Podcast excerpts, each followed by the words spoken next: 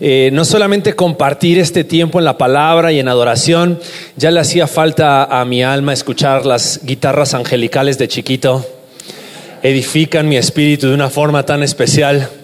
Eh, pero, pero es hermoso poder, poder compartir con ustedes eh, la bendición de ser parte de una familia.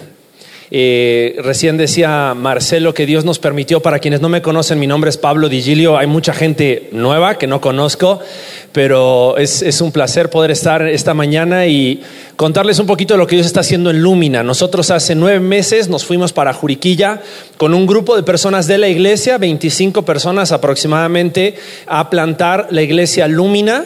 Estamos en la zona de Punta, Juriquilla, que es atrás del fresco, en el camino hacia Santa Rosa. Y por la gracia de Dios hemos podido ver muchas personas llegar a, Cristo, eh, personas que tal vez estaban en Juriquilla, no se estaban congregando porque no hay muchas iglesias en la zona y han estado llegando a, a cada domingo.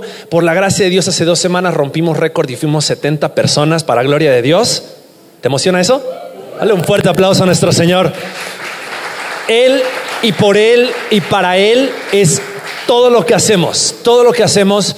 Es hermoso pensar que eh, en estos nueve meses Dios nos ha sostenido y quiero agradecerles porque ustedes son parte. Cada vez que vengo no quiero perder la oportunidad de decirles gracias, gracias por sus oraciones, eh, gracias por seguirme sustentando en este nuevo emprendimiento, plantando esta iglesia, porque sabemos que Dios nos ha llamado a, a poder dar testimonio de Jesucristo y a la medida que vamos dando testimonio de Jesucristo, estas puertas se van abriendo para que continuamos extendiendo el reino de Dios. Y, y para nosotros es un privilegio poder ser parte de esto. Eh, con mi familia, gracias a Dios, estamos bien. Allá atrás está Michelle, está Lidia, está Gabriel. Gabriel sigue en converso como siempre. Lidia llena del Espíritu Santo pero, pero damos gracias a Dios por, por, la bendición que son a nuestras vidas y cómo podemos también seguir creciendo y aprendiendo a través de la paternidad, seguir entendiendo el amor de Dios Padre para con nosotros, qué tanto lo necesitamos y cuánto no lo merecemos. Y, ha sido hermoso poder, poder ver también cómo Dios nos ha permitido transmitir eso a la iglesia, transmitir eso en la familia que también estamos formando ahí en Juriquilla. Gracias por sus oraciones, gracias por su apoyo y queremos también que ustedes sean parte, queremos seguir compartiendo con ustedes todo lo que Dios está haciendo por allá y que se sigan apasionando y emocionando en saber que no solamente son parte de lo que Dios hace aquí en el pueblito, en Corregidora, sino que también Dios les está usando en Juriquilla, les está usando en Ciudad de México con sus oraciones, con su apoyo. Somos una familia que seguimos plantando iglesias. Entonces, oren por nosotros. Y hoy vamos a estar compartiendo eh, un tiempo en la palabra y vamos a seguir estudiando esto de fe descentralizada. Y vamos a estar platicando acerca de un tema que, que tal vez para muchos es, es un tema que les causa temor Tal vez a causa de mala información o de mala formación. ¿Ok? Tal vez hay ciertos temas que a veces hablamos en la iglesia que cuando, los, cuando hablamos acerca de un tema, a veces teníamos un concepto o un preconcepto acerca de algo que tal vez no entendíamos bien o lo habíamos entendido de una forma diferente y nos causaba a veces como un cierto rechazo o un cierto temor de, entrar en esos temas. Y hoy es uno de esos temas. Y es una palabra que a veces ha sido malinterpretada, mal usada o que tal vez nosotros nos ha dado miedo.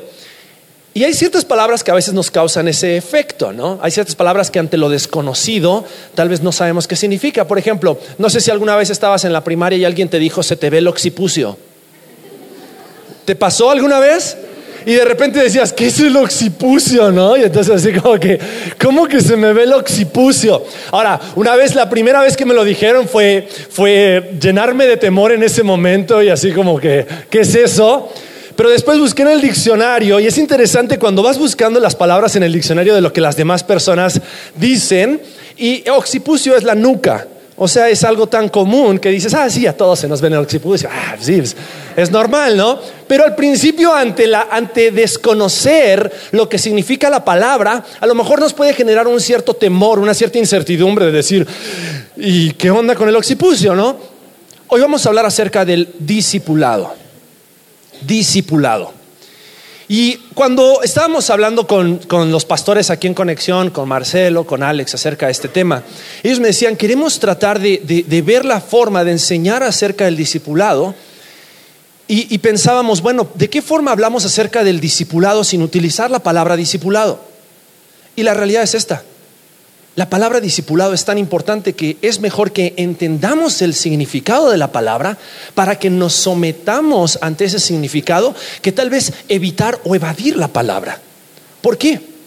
Porque creo que una de las cosas a través de las cuales la Biblia en el Evangelio nos llama más, aparte de ser hijos de Dios, porque hijos de Dios se repite muchas veces en el Nuevo Testamento, pero ¿sabías que en el Nuevo Testamento solamente la palabra cristiano se usa tres veces, de las cuales dos de esas tres veces es en un término despectivo, así como que, ah, sí, esos cristianos, o sea, seguidores de Jesús, pequeños cristos. Pero la palabra discípulo se utiliza en el Nuevo Testamento 269 veces. O sea, somos más discípulos que cristianos. La Biblia se refiere más a nosotros como discípulos y por eso es tan importante que entendamos este término y que entendamos lo que este término implica para cada uno de nosotros. Porque si no, nos vamos a perder del el plan de Dios para nuestras vidas sobre esta tierra. ¿Por qué? Porque el plan de Dios para cada creyente es que cada creyente en Cristo Jesús haga discípulos. Y si tal vez en este momento tú no estás haciendo discípulos, quiero creer que tal vez es por mala información que has recibido anteriormente. Pero al recibir la información de la palabra de Dios, es nuestro deseo que hoy salgas de este lugar diciendo, ¿a quién voy a discipular? ¿De quién soy discípulo? ¿De qué forma puedo acompañar a otros y ser acompañado por otros en este proceso de ser un discípulo de Jesús. Entonces vamos a cerrar nuestros ojos y vamos a orar, vamos a pedir la guía de Dios en este momento. Padre, gracias por tu palabra, gracias porque tu palabra no falla, gracias Señor porque tu palabra es verdad. Queremos pedirte Señor que tú hables a nuestros corazones. Queremos pedirte que tu Espíritu Santo presente en este lugar pueda hablar directamente a la vida de cada uno de nosotros porque te necesitamos, Dios. Oro por cada mente, por cada corazón, por cada persona presente. Derriba todos los muros, derriba todos los preconceptos que tal vez hemos recibido para que tu palabra siembre en nuestros corazones esta pasión que tú tienes por hacer discípulos. Te lo pedimos en el nombre de Cristo Jesús. Amén. Vamos a Mateo capítulo 28, versículos 17 al 20. Si tienes una copia de la Biblia, te invito a que abras tu Biblia en Mateo 28, 17 al 20. Si no tienes una Biblia, los versículos van a aparecer aquí atrás en la pantalla. Pero busca estos versículos porque tal vez es un pasaje que si tienes más de seis meses, un año en la iglesia o más, has escuchado en algún momento este pasaje, pero me gustaría que lo podamos analizar en su contexto y podamos desmenuzar el texto para que podamos entender qué es esto de hacer discípulos. ¿Qué significa hacer discípulos? Porque vamos a darnos cuenta también que hay hay ciertos pasajes que tal vez a lo largo de la historia se han malinterpretado a causa de errores de traducción. La Biblia no tiene errores. Pero a veces en la traducción sabemos que la Biblia, el Nuevo Testamento fue escrito en qué idioma, ¿alguien sabe? Griego. Y cuando nosotros lo traducimos al español, cuando en el año 1600 se tradujo de la, de la, versión del oso, se tradujo al español Casiodoro y, y, se hizo la Reina Valera en, en, 1600, la Reina Valera antigua, y también la versión King James, igual en, aproximadamente en el 1600 hubieron ciertas cosas que tradujeron y en su traducción a lo mejor se perdió un poco del contexto de lo que está diciendo el pasaje. Y a lo largo de todos estos años, no nosotros, porque nosotros leemos lo que otros estudiosos y otros teólogos también han descubierto, pero a lo largo de todos estos años se ha ido descubriendo tal vez que hay ciertas interpretaciones de la Biblia que son más acertadas acerca de lo que dicen ciertos pasajes. Y ahorita vamos a ver por qué. Fíjate lo que dice Mateo 28, 17 al 20. Jesús se presenta ante sus discípulos por cuarta vez después de haber resucitado y les dice, eh, dice el versículo 17, cuando le vieron, le adoraron, pero algunos dudaban. Y Jesús se acercó y les habló diciendo, Toda potestad me es dada en el cielo y en la tierra, por tanto, id y haced discípulos a todas las naciones bautizándolos en el nombre del Padre y del Hijo y del Espíritu Santo, enseñándoles que guarden todas las cosas que os he mandado, y he aquí, yo estoy con vosotros todos los días hasta el fin del mundo. ¿Cuántos antes habían leído este pasaje? Levanten su mano. Ok. La mayoría hemos leído este pasaje. La mayoría hemos escuchado que en este pasaje encontramos algo que se llama la gran comisión. La gran comisión aquel mandato, misión, encomendación que Jesús le da a sus discípulos justo antes de partir a la presencia del Padre, él les, él les, deja una misión, pero antes de la misión podemos ver la preocupación de los discípulos. ¿Por qué es que los discípulos estaban preocupados? Imagínense que después de tres años de estar con Jesús, de repente aquel que había hecho milagros, aquel que había resucitado a los muertos, aquel que había sanado a los enfermos, aquel que había alimentado a las multitudes, de repente es crucificado. Y cuando es crucificado, dice la palabra que solamente Juan y, María, la madre de Jesús, y otras mujeres más estaban frente a la cruz, pero todos los demás discípulos, por temor que hicieron, huyeron. Encontramos el relato acerca de Pedro, de que, de que, Pedro maldijo y de que Pedro dijo, no, yo a Jesús no lo conozco, yo a ese no, yo no, yo, yo no lo sigo, este, yo no soy esa persona de la cual ustedes están hablando. Y, y así, quién sabe qué estaba sucediendo con los demás discípulos. Y estaban preocupados, tal vez algunos con dudas. Tal vez algunos con temor acerca de qué iba a suceder ahora que Jesús nos dijo de que se va y va a preparar morada para nosotros, pero nosotros ahora qué. Y entonces en medio de eso encontramos a Jesús en su providencia, porque Jesús sabía acerca de la preocupación de los discípulos en su providencia. Jesús nos deja el versículo 18 que dice, Jesús se acercó y les habló diciendo, porque Jesús conocía el corazón de sus discípulos, porque Jesús conocía la preocupación de sus discípulos, porque Jesús conoce tu corazón y mi corazón. Cuando Jesús trae palabra para ti, es porque Él sabe lo que tú necesitas. Y les dice Jesús a sus discípulos, toda potestad me es dada en el cielo y en dónde? Mi autoridad no solamente está en los cielos, mi autoridad también está aquí en la tierra. Y si bien yo voy a ir a los cielos y ustedes se quedan en la tierra, mi autoridad se extiende aún con ustedes aquí sobre la tierra. Le dice, toda potestad, toda autoridad me es dada en el cielo y en la tierra. Y versículo 19 les dice, por tanto, por eso, porque mi autoridad se extiende y no tiene límite, por eso yo les mando. Y les dice, id y haced discípulos a todas las naciones. Ahora, este mandato de ir y hacer discípulos se ha malinterpretado por generaciones. Nosotros hoy en la versión 1960 leemos ir y hacer discípulos. Pero en la versión de la Reina Valeria, Valera antigua decía id y adoctrinad a todas las naciones o id y enseñad la doctrina y la teología a todas las naciones. Y cuando leemos algo así, ¿qué decimos? Eso no es para mí, eso es tal vez para los teólogos, los pastores, los profetas, los maestros, porque ¿cómo yo voy a enseñar doctrina? ¿Cómo yo voy a enseñar teología? Para eso tenemos a Marcelo y para eso tenemos a Alex y para eso tenemos a Pablo. O sea, los pastores desde acá, ellos estudiaron teología, que nos enseñen, que ellos hagan discípulos. Pero este mandato va mucho más allá. No solamente se ha malinterpretado por, por, por, el cambio de esa palabra que antes ir y hacer discípulos era ir y adoctrinar o ir y enseñar, sino porque también algunos han pensado que el discipulado es solo para los líderes de la iglesia. Efesios capítulo 4, y si tienes tu Biblia, busca Efesios capítulo 4, versículos 11 al 15. Fíjate lo que dice.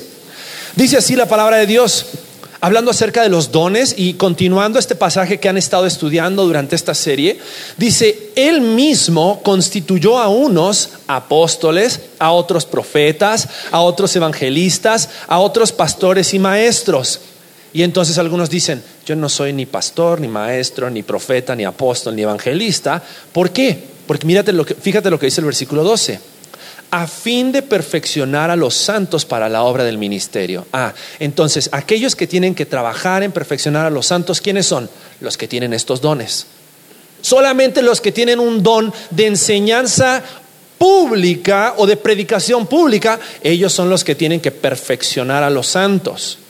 Fíjate cómo sigue diciendo el pasaje, para la edificación del cuerpo de Cristo hasta que todos lleguemos a la unidad de la fe y del conocimiento del Hijo de Dios, a un varón perfecto a la medida de la estatura de la plenitud de Cristo para que ya no seamos niños fluctuantes, llevados por doquiera de todo viento de doctrina, por estratagema de hombres que para engañar emplean con astucia las artimañas del error. Yo no me quiero equivocar enseñándole a nadie algo que Dios no dice acerca de sí mismo, entonces que mejor los teólogos se encarguen de enseñar la Biblia. Ahora, mira cómo termina este pasaje, versículo 15 sino que siguiendo la verdad en amor, crezcamos en todo en aquel que es la cabeza, y esto es en quién? Si bien los pastores, los maestros, los apóstoles, los profetas tienen una función específica de un ministerio público delante de la congregación de enseñar la palabra de Dios a la congregación, Fíjate que después al final de este pasaje, en el versículo 15, dice que si nosotros seguimos la verdad, ¿en quién? En amor, si seguimos la verdad en amor, entonces vamos a crecer, ¿cuántos? Dice plural, crezcamos en todo, en aquel que es la cabeza, esto es en quién. Y, y aquí quiero empezar ayudándonos a entender algo. El discipulado no se trata de ponerme yo como autoridad y ponerme yo por encima de las demás personas a decirles qué es lo que tienen que hacer. Discipulado es apuntar a las demás personas a quién? A Cristo. A Cristo. Y antes de definir discipulado, creo que es importante que entendamos que el discipulado es el plan de Dios para todos los creyentes. Porque todos los creyentes necesitamos crecer en amor y necesitamos seguir a quién? A Cristo. A Cristo. El discipulado no solamente es responsabilidad de los líderes de la iglesia, el discipulado no solamente es responsabilidad de los teólogos y conocedores de la palabra, el discipulado es responsabilidad de todos. Entonces vamos a definir discipulado y va a aparecer una definición bien larga en la pantalla y la vamos a ir desmenuzando, la vamos a ir desglosando y vamos a hacerlo a través de Mateo capítulo 28, porque dice así esta definición. Discipulado es la responsabilidad de cada creyente de equipar intencionalmente a otros creyentes a través de relaciones centradas en el Evangelio y la palabra de Dios, guiados por el Espíritu Santo para ser fieles seguidores de quién? ¿A quién tenemos que seguir? A Cristo. A Cristo. Ahora, el discipulado, comenzamos diciendo, es responsabilidad de quién? De cada creyente. Cada creyente es responsable de hacer discípulos, porque la gran comisión, Jesús no se la estaba dando a teólogos, Jesús no se la estaba dando a pastores, Jesús no se la estaba dando, sí, eran sus apóstoles, eran los que Jesús había elegido para continuar el ministerio, pero dentro de esos apóstoles también había discípulos y esos discípulos, sabes, algunos eran adolescentes, otros eran jóvenes, otros eran adultos, otros eran profesionistas. No todos estaban ahí dedicados tiempo completo al ministerio. Eran personas comunes y corrientes como tú y como yo. Y Jesús a esos hombres les dice, id y haced discípulos a todas las naciones. Y Jesús comisiona a esos discípulos, a esos apóstoles y a nosotros en el día de hoy a hacer discípulos. Es responsabilidad de cada creyente ser discípulo y hacer discípulos. Ser un discípulo de Jesús y a la medida que aprendemos de Jesús, poder enseñar a otros a seguir a Jesús. Y quiero darte un ejemplo bien, bien, bien práctico en esta mañana y para eso le voy a pedir a Sandor que pase al frente y le voy a pedir a, se me escondieron los que usé de ejemplo la, la sesión pasada. Le voy a pedir a Lalo que venga al frente, porque sé que Lalo no estuvo en la sesión pasada. Lalo y Sandor. Ahora, Sandor, ¿te gusta el ejercicio? ya se estaba regresando Lalo. Déjenme les cuento acerca de Sandor. Hoy me dio mucho gusto escucharlo cantar y escuchando liderar en la alabanza. Hace cinco años y medio lo conocí por primera vez en un concierto de hardcore punk rock en medio de una nube de aromas de hierbas de las cuales no puedo mencionar desde el púlpito. Nos invitaron a Alex y a mí, les cuento. Nos invitaron a Alex y a mí un, chavo que conoció a Cristo a través del ministerio que estábamos haciendo en ese tiempo de conexión vertical, se llama Jav, nos invitó y dijeron, voy a hacer un toquín, va a haber un chorro de chavos, habían como 200 chavos adentro de una casa, todos saltando así uno al lado del otro y golpeándose, codeándose. Y Alex y yo nos tuvimos que ir al patio y desde el patio de atrás estábamos así todos saltando porque no había lugar para nada. Y en medio de eso estaba Sandor cantando. Y hoy cantando alabanzas fue increíble escucharlo. En fin, volviendo al tema. Les voy a pedir a los dos que hagan una sentadilla. ¿Ok? Alex me dijo que les contó que yo soy un fanático del CrossFit. Y se burló de mí. No lo dijo, lo insinuó. Lo insinuó, ok. Me gusta el CrossFit. Y he aprendido algunas cosas buenas acerca del CrossFit. Pero no les voy a hablar del CrossFit. Les voy a hablar de Jesús, ¿ok? Pero antes de eso necesito darles un ejemplo. Entonces, Lalo, te vas a poner, no, de este lado, y te voy a pedir que hagas una sentadilla sin romper tus pantalones, por favor. Una sentadilla, Lalo. ¿Ok? Ahora, Sandor, te voy a pedir, por favor, que hagas lo mismo. Una sentadilla. Ok. Gracias, Sandor, por tu ejemplo de la sentadilla. Ustedes escucharon que sucedió algo cuando Sandor hizo la sentadilla. ¿Qué fue? Tronaron sus rodillas. Ahora, la realidad es esta, Sandor y Lalo, sus sentadillas están mal hechas. Y ahí viene el consejo del CrossFit. Una de las cosas, primeras cosas que te enseñan cuando vas al CrossFit es que tu cuerpo está diseñado para hacer ciertos movimientos de forma funcional. ¿Qué significa eso? Y, está mi esposa que es fisióloga y Marcelo que es kinesiólogo y ellos han estudiado el movimiento y la anatomía del cuerpo, los huesos, las articulaciones y todas esas cosas. Y no me van a dejar mentir. Cuando tu cuerpo está diseñado para hacer un movimiento y tú lo haces fuera del rango de movimiento del cual tu cuerpo fue creado, te lastimas, te lesionas. Si Sandor continúa haciendo 20 sentadillas con la dinámica que lo hizo, vamos a tener que sacarlo en silla de ruedas. Ahora, la clave de una sentadilla es que el peso tiene que estar en tus talones, tus pies tienen que estar a la altura de tus hombros, tu cadera tiene que bajar hacia atrás y tus rodillas no tienen que pasar la punta de tus pies y después subes rompiendo el paralelo. Tu espalda siempre recta para poder levantar el peso. ¿Por qué es importante aprender a hacer una sentadilla? Porque muchas veces cuando nos agachamos a recoger algo del piso, ¿cómo nos agachamos? para adelante o para de costado. O...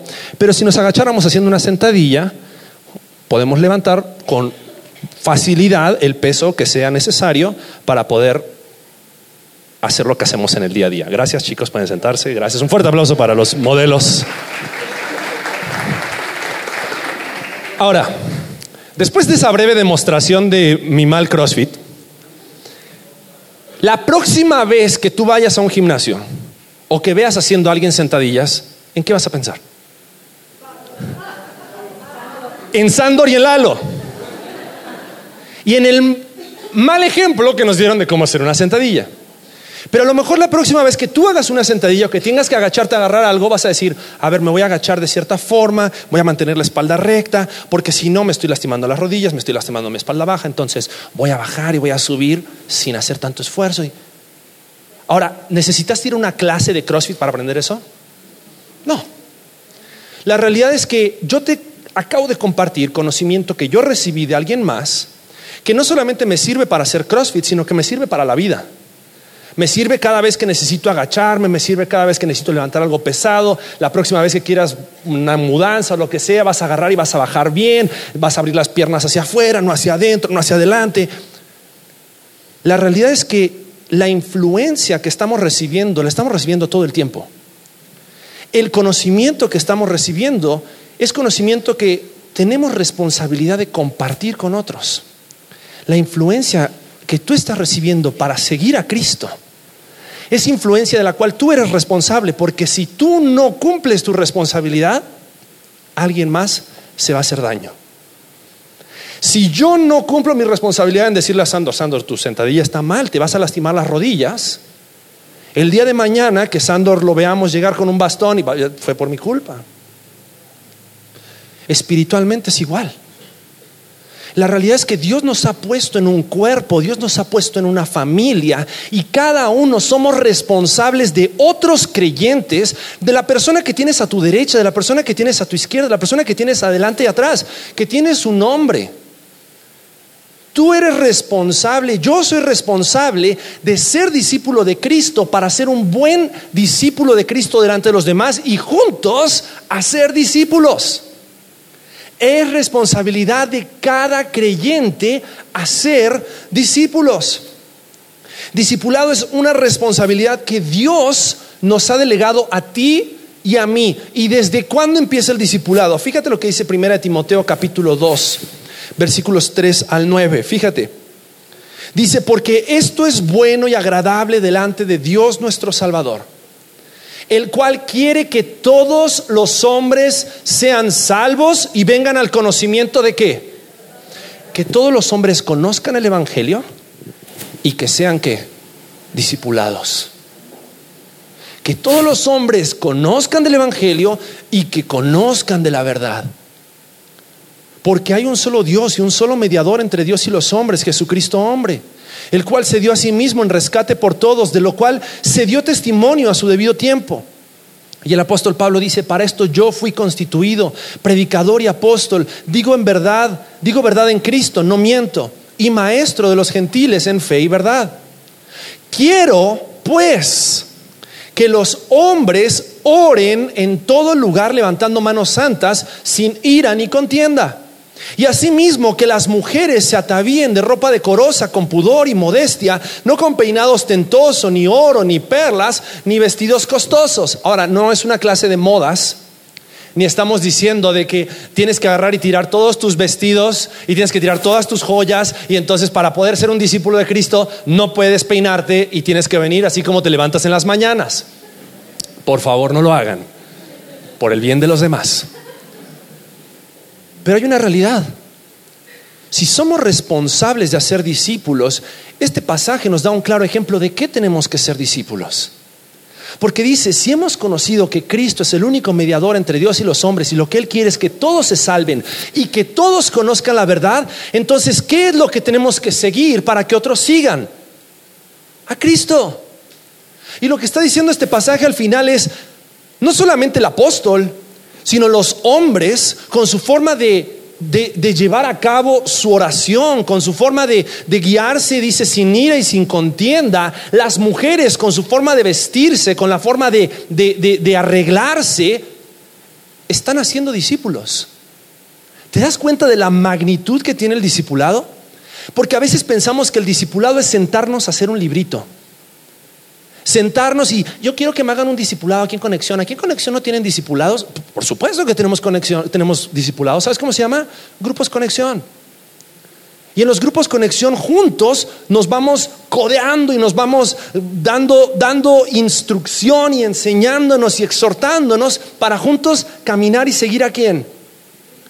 Pero con los grupos conexión no es suficiente. No es suficiente con asistir a tu grupo conexión. No es suficiente con venir los domingos a la iglesia para ser discípulos. Muchas veces estamos acostumbrados a recibir y venimos a la iglesia porque quiero que me den, que me den, que me den, que me den, pero ¿cuánto de eso que nos dan realmente transmitimos hacia afuera?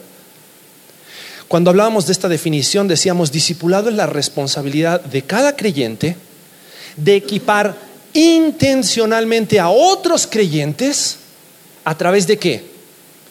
Relaciones. Relaciones. La verdad es que todos somos muy cómodos.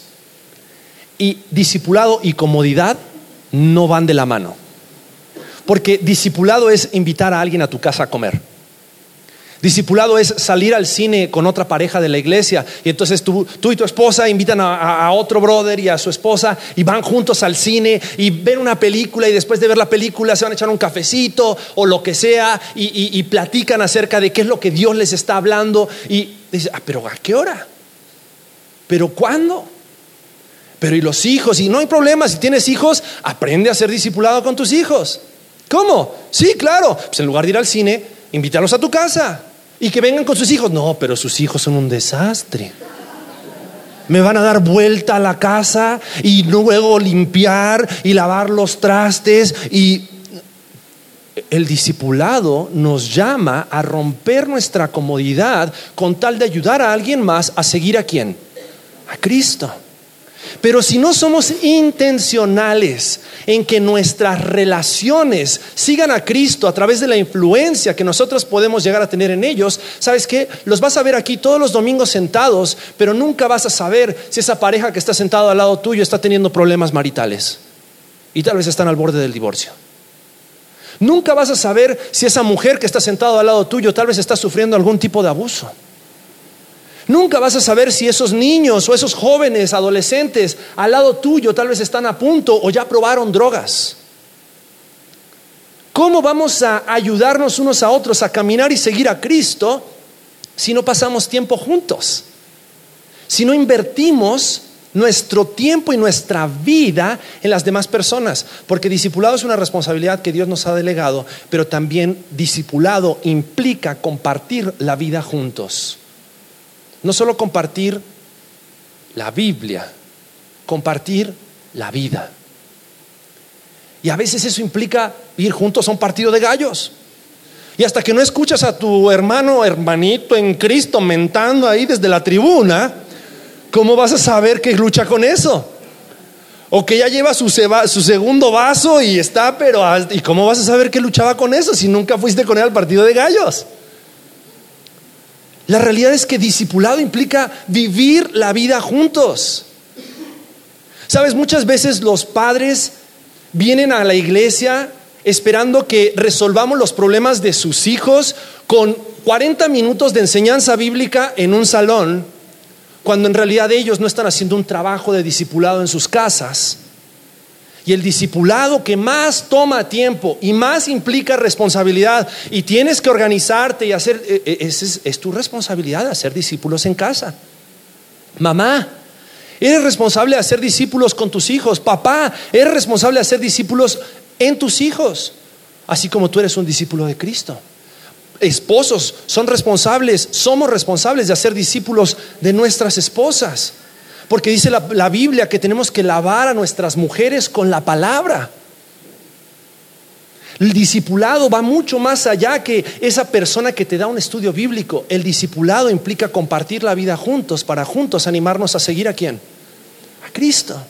A Cristo. Discipulado implica compartir la vida juntos. Discipulado implica leer la Biblia juntos. Sabes, muchas personas llegan a buscar consejo y cuando vienen a buscar consejo, mi primer pregunta, y, estoy seguro que también la pregunta de los pastores Marcelo y Alex es, ¿cómo está tu tiempo con Dios? ¿Qué tanto estás leyendo la Biblia? Porque el mejor consejo que puedes escuchar, ¿de dónde proviene? De Dios mismo por medio de su palabra. Hay personas que de repente vienen a buscar y me dicen, Pablo, es que quiero saber si tienes palabra de Dios para mí. La palabra de Dios para ti está impresa. O si quieres también está en tu sistema Android o iPhone o lo que quieras. La palabra de Dios para ti ya está revelada. Puedo ayudarte a interpretarla y, si leemos un pasaje podemos juntos, juntos leer la Biblia y al leer la Biblia darnos cuenta de áreas en tu vida en la cual tal vez es necesario cambiar. Pero ¿cuántos pasos yo necesitaba para enseñarle a ellos a hacer sentadillas? Un paso más, haber escuchado antes cómo se hace una sentadilla.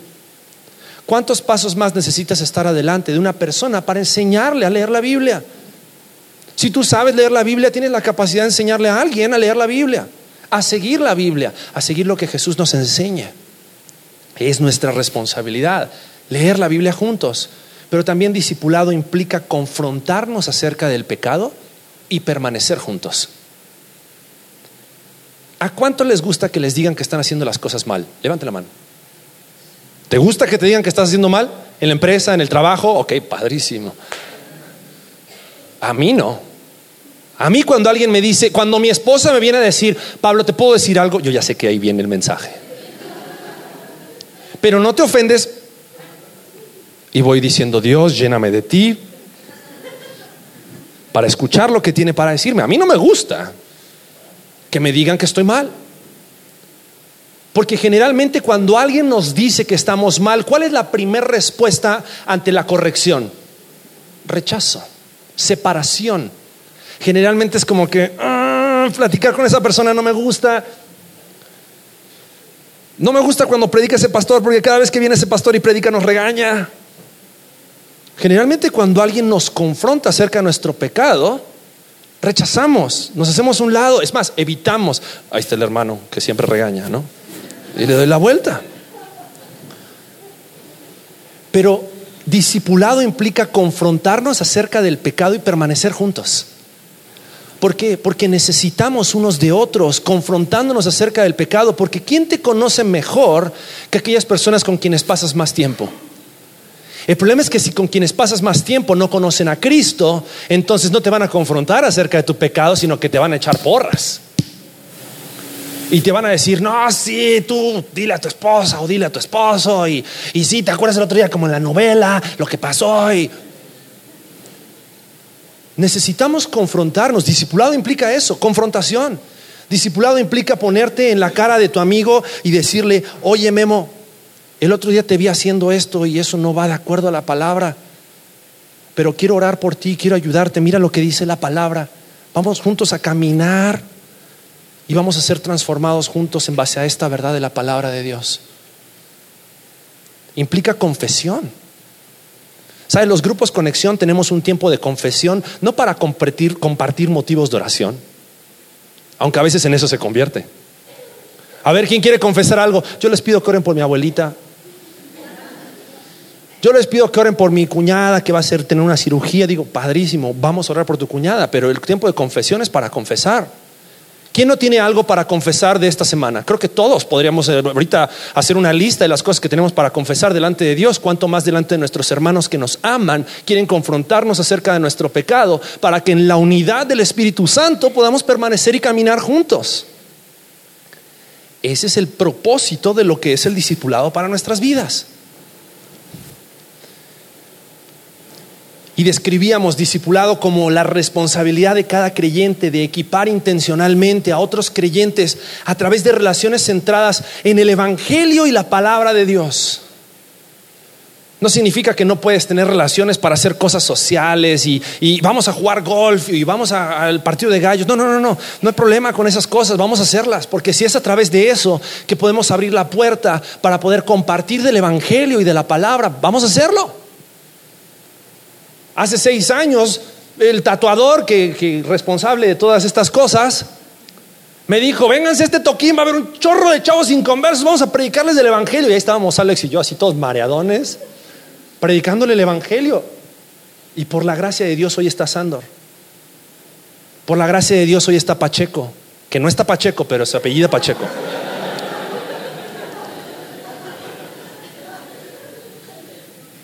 Por la gracia de Dios hoy está Carlitos que está dirigiendo la alabanza en Lumina hoy. Porque de eso se trata el discipulado. Compartir la vida juntos en las cosas del día a día. En la fiesta. Con los amigos. En el estadio. En el trabajo. En tu grupo conexión. ¿A cuántas de las personas y decían, hey, algunos no han recibido la llamada para invitarlos a comer? Siente gacho, invítenos ya a comer. Pero a cuántas de las familias de la iglesia, aparte de tu circulito de amigos felices y contentos del club de Toby, cuántas de las demás familias de la iglesia has invitado a comer a tu casa? A ese que no conoces. Que le dices, oye, Pablo, te invito a comer a la casa en la semana. Ok. ¿Qué llevo? Nada. No, ¿qué llevo en serio? Bueno, está bien, si quieres traer algo, trae algo, trae comida, refresco, papas, lo que quieras. Y comer juntos. Nos cuesta abrir las puertas de nuestra casa, nos cuesta abrirnos a las demás personas, pero eso es discipulado. Porque si no, ¿cómo vamos a confrontarnos unos a otros? ¿Cómo vamos a amarnos unos a otros? ¿Cómo vamos a servirnos unos a otros? Desgraciadamente la iglesia se ha convertido en esto. Domingo por la mañana llegamos y recibimos de parte de alguien que estudió un rato la Biblia para decirnos un mensaje y nada más. Cuando dice la Biblia en Hechos capítulo 2 que la iglesia apostólica, la primera iglesia, dice que se reunían todos los días a compartir los alimentos. Y no solamente eso, sino que también se reunían en el templo para escuchar la palabra y para orar juntos. Y si alguien estaba con hambre porque no llegó al final de la quincena, oigan, ¿saben qué? No llega al final de la quincena, vente a comer. Pero nos cuesta. Nos cuesta ser discípulos y nos cuesta ser discípulos. Ahora, con esto quiero terminar. Decíamos que discipulado implica también dependencia del Espíritu Santo. Porque sin el Espíritu Santo podemos llenarnos de buenas intenciones y de buenos consejos, pero solamente el Espíritu Santo va a tomar de lo que hemos recibido, dice Juan capítulo 16, porque Jesús le dijo a sus discípulos, no se preocupen de qué han de hablar ni qué han de decir. Imagínate los discípulos, o sea, Pedro, pescador y de seguro bien mal hablado y decía, Señor, pero cada vez que aconseje a alguien le voy a andar diciendo un chorro de groserías y, y de repente Jesús, no te preocupes, no te preocupes qué vas a hablar, qué vas a decir, no te preocupes. Dice el versículo, el versículo 13 de Juan 16, cuando venga el Espíritu de verdad, Él os guiará a toda la verdad, porque no hablará por su propia cuenta, sino que hablará todo lo que oyere y os hará saber las cosas que habrán de venir. Hechos 1.8 dice que recibiréis poder cuando haya venido sobre vosotros el Espíritu Santo y me seréis testigos. Es interesante que la Biblia habla acerca de ser testigos, habla acerca de ser discípulos. Y eso implica acción. Ser cristiano describe al que sigue a Cristo, pero ser un discípulo describe al que hace la voluntad de Cristo. Y Dios quiere que hagamos su voluntad. Porque por último, discipulado implica reproducción de discípulos. ¿En quién te estás reproduciendo? Y no hablo acerca de reproducción biológica. Hablo acerca de reproducción espiritual. Porque claro, nos encanta que este lugar esté lleno. Nos encanta que vengan personas nuevas. Pero ¿quién se va a hacer cargo de discipularlas? ¿El pastor, Marcelo, Alex, su equipo de líderes de grupos conexión? No, todos. Imagínate si cada uno de los que estamos aquí, calculo 180 personas en este segundo servicio, si cada uno de nosotros se comprometiera a discipular a una persona, una, durante todo un año, dentro de un año seríamos 360. Si cada uno de esos 360 se comprometiera a discipular a uno, te voy a decir por qué. Porque la mayor, el mayor problema y la realidad de la mayoría de las iglesias no es que vengan gente nueva, sino es que esas personas se queden. Porque lo más importante no es compartir nuestra fe solamente, sino que necesitamos compartirles cómo seguir a Cristo. Después de tres años, esta iglesia tendría 720 personas. Y si esas 720 personas decidieran discipular a uno durante un año, Después de cuatro años habrían 1.440 personas en este lugar si cada uno de nosotros se comprometiera a ser discípulo y a ser discípulos. ¿Es imposible? No. Requiere de nosotros que dependamos del Espíritu Santo, que rompamos nuestro círculo de confort y comodidad y hagamos la voluntad de Dios. Aquel que no disipula, tal vez no ha conocido a Cristo. Porque si conociera a Cristo, sentiría la urgencia de Cristo de hacer discípulos. Y ese es el llamado de Dios para ti y para mí. No por ser pastor estoy glorificado. No por plantar iglesias, ya, ya hago discípulos. No, todos los días. Todos los días con mi esposa tenemos que decir, ¿a quién vamos a invitar esta semana a la casa? ¿Con quién vamos a compartir los alimentos? No, pero estamos apretados en el presupuesto. Pues, ¿Qué importa? Frijoles y agüita natural. Pero hacemos discípulos. Hacemos discípulos. Como decía Marcelo, pancito y leche. Nada más. Y si no hay leche, agua. Café. ¿Cuánto te cuesta un café? 14 pesos. Ahí está. Y la bodega ahorrará 10. ¿Qué sería de la iglesia? ¿Qué sería de la iglesia si hiciéramos discípulos? ¿Sabes qué? Sería el sueño de Dios para ti y para mí en la tierra. Vamos a orar.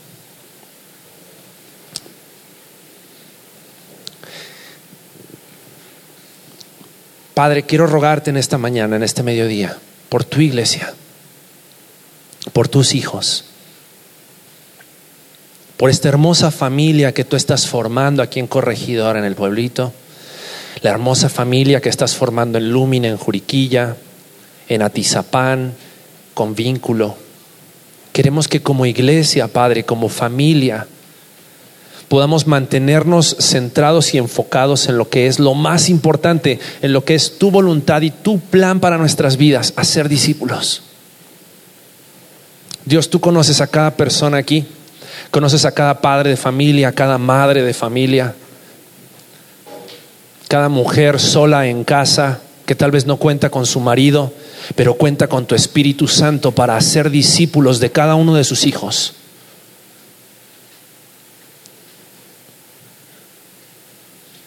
Padre, ayúdanos a dejar de mirar solo por nosotros mismos lo que nos conviene, lo que nos acomoda, y que rompamos nuestra comodidad y seamos la iglesia que tú quieres que seamos. Siendo discípulos que hacen discípulos, multiplicándonos, trayendo a otros no solamente al conocimiento de Cristo, sino al conocimiento de la vida que Cristo quiere darles y quiere transformar en cada uno. Gracias Señor, oramos agradecidos por tu palabra y por el desafío de tu palabra y porque tus misericordias son nuevas cada mañana y nos permites hoy tomar las decisiones necesarias para que esta semana comencemos a ser discípulos. Es en el nombre de Cristo Jesús que oramos. Amén.